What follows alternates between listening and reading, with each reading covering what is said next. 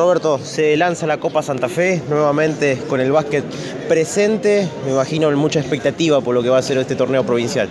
Sí, realmente creo que va a tomar un impulso muy importante porque tiene un formato nuevo.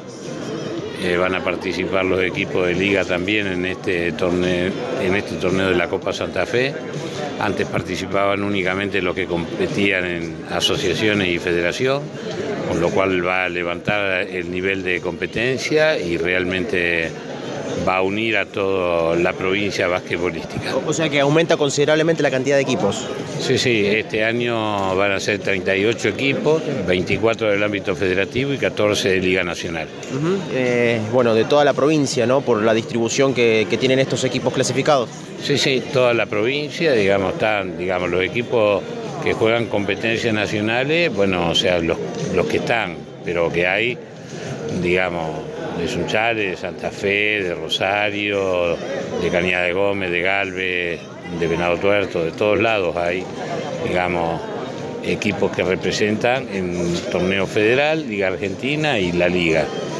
Y los equipos que juegan los torneos federativos, bueno, o sea, es de acuerdo a la clasificación que consigan, distribuido por mérito deportivo.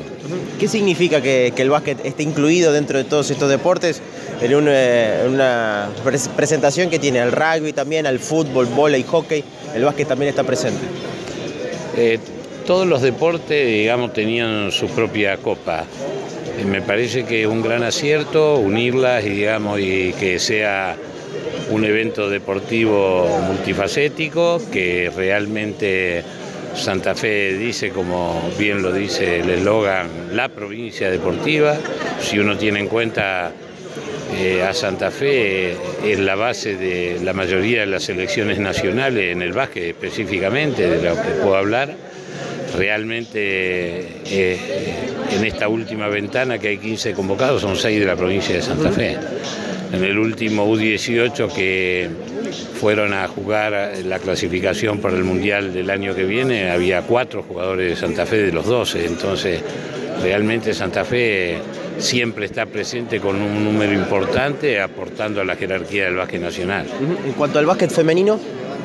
Y el básquet femenino es una rama que está en franco progreso, digamos, o sea, acá eh, se han incrementado alrededor en el último año, alrededor de un 20 a 30% la cantidad de equipos que tienen básquet femenino y de distintas zonas de la provincia.